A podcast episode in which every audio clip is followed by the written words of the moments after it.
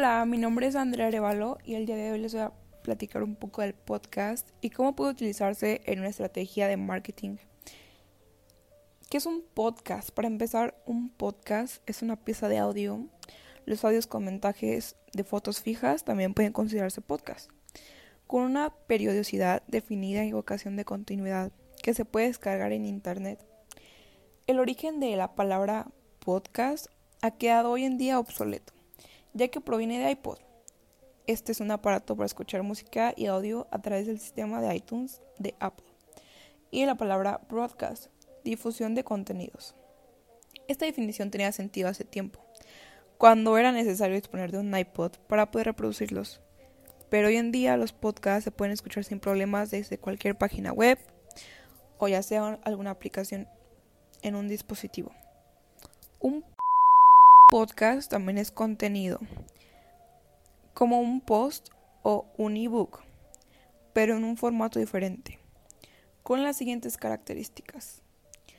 Es un audio digital que puede combinar voz, música y efectos sonoros. Normalmente suele presentarse en, formato MP3 o WAV. Las grabaciones en podcast se alojan en una web desde donde pueden ser descargadas y muchas veces reproducidas en directo. Permite un contenido muy variado, noticias, tutoriales, entre algunas otras, como contenidos didácticos, piezas radiofónicas, etcétera, etcétera. No requiere una gran inversión ya que únicamente es un sistema de grabación digital básico. No es como que le vas a invertir un montón para hacer un estudio para grabar tu podcast. Simplemente un sistema digital básico, de grabación obviamente. El papel de podcast en una estrategia de marketing de contenidos. Pues hoy en día el uso del podcast es una estrategia de marketing online y más concretamente de contenidos. Todavía no está demasiado generalizado. No obstante, se trata de un formato con mucho potencial.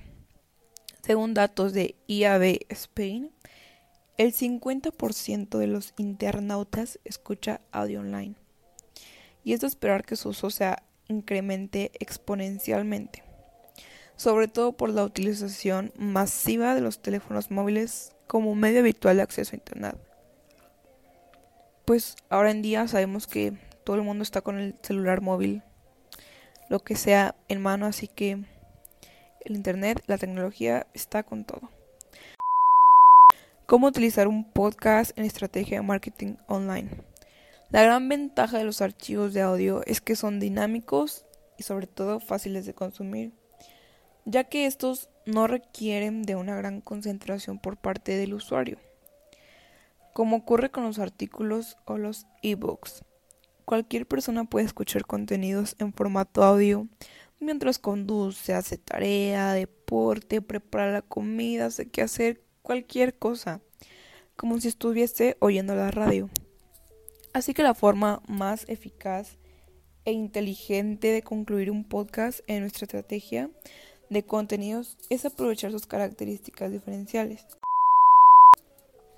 A continuación, les voy a decir algunas ideas del uso del podcast en marketing online. Estas serían intentar que el podcast sea complementario, o sea que éste amplíe su información, en relación con los contenidos de texto sin limitarnos a repetir lo que ya hemos escrito en un artículo. Un formato muy apreciado por el público es la respuesta a través de un podcast a preguntas, sugerencias o quejas de seguidores o clientes. Otra buena idea son las colaboraciones de expertos en un tema o ya están los influencers en un determinado sector. También les voy a platicar algunos consejos en el uso del podcast.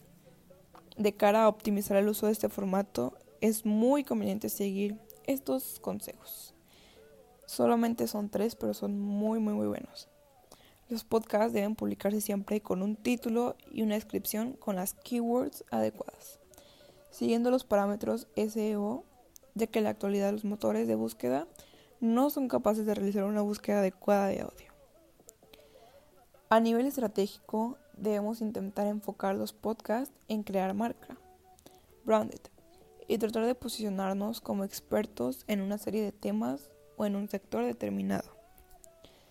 Aunque la elaboración de un podcast es bastante sencilla, como se los mencionaba anteriormente, no debemos descuidar aspectos como la calidad del audio y en ciertos casos la utilización de música y los efectos para hacerlo más atractivo.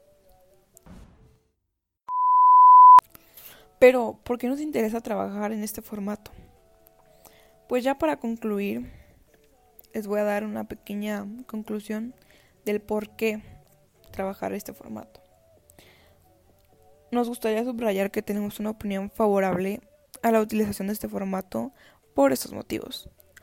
Es un tipo de contenido sencillo y económico de elaborar, como se los mencionaba unos segundos, minutos antes, no se necesita de un estudio profesional ni muchísimo menos para poder elaborar un podcast. Cada vez está más de moda y los usuarios se apuntan a su consumo por su facilidad de recepción y por el factor. Nos otorga un plus de ventaja competitiva por su capacidad para dar notoriedad a nuestra marca y posicionarnos como expertos. Y pues aparte recalcando que todavía en la actualidad no hay demasiada competencia en este formato, así que es una buena manera para trabajarlo. Y pues eso ha sido todo. Espero que les haya servido, les haya interesado un poco más sobre el podcast y sus beneficios.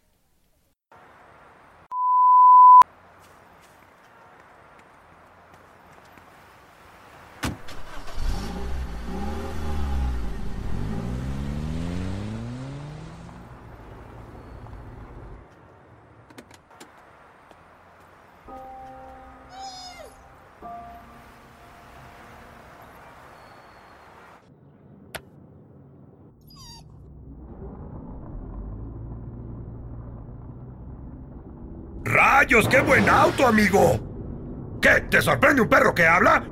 Pues a mí me sorprende más un auto que no hace ruido. ¡Ah!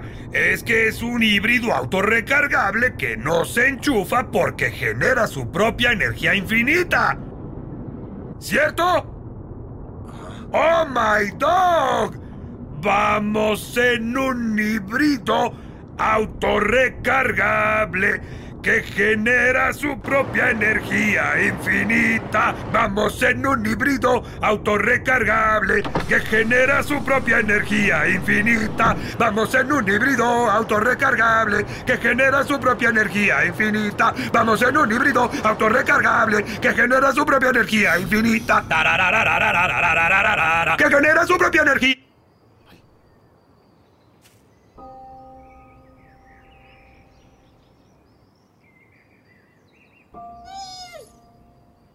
Vamos en un híbrido autorrecargable que genera su propia Híbridos autorrecargables Toyota.